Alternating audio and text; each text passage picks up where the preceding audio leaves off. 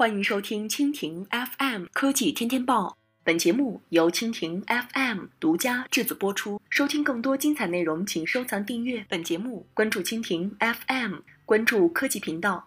摆脱套娃，魅族 Pro 七创新值得肯定。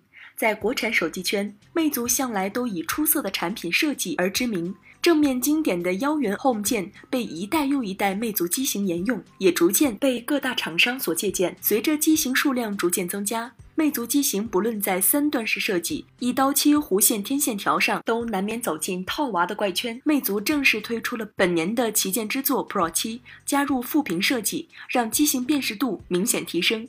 近期这款机型也吸引了众多网友关注。魅族 Pro 七沿用了前代备受好评的一刀切弧形天线环形闪光灯以及闪光灯天线一体设计，背面加入1.9英寸的画屏。魅族的 logo 也被调整至手机的右下方。通过高端的锻造工艺，采用亮面拉丝工艺的魅族 Pro 七质感表现依旧非常不错。犹记得魅族 MX 五发布后。国产手机创新的三段式设计打破了我们对于金属机身死板的固有印象。魅族向来给我们敢于创新的印象，在 Pro 七上加入副屏设计，本质上算得上是一次冒进的尝试。但是这样的激进之举，也可见证魅族追求卓越、追求出众的初心，为市场带来轰动效应。之后，魅族 Pro 七能否取得相应的好成绩，我们值得期待。除了带来全新的 ID 以外，魅族 Pro 七在各方面表现都拥有明显提升，拥有两种处理器版本，分别是联发科 Helio P25 与 Helio X30 处理器，搭载全新的 Helio X30 处理器，魅族 Pro 七跑分已经高达十四万，处于主流高端旗舰性能水平。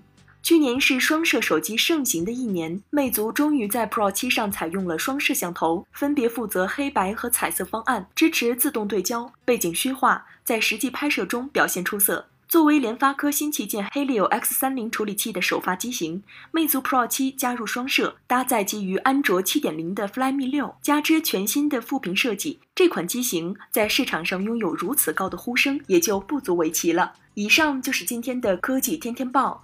更多精彩内容尽在蜻蜓 FM。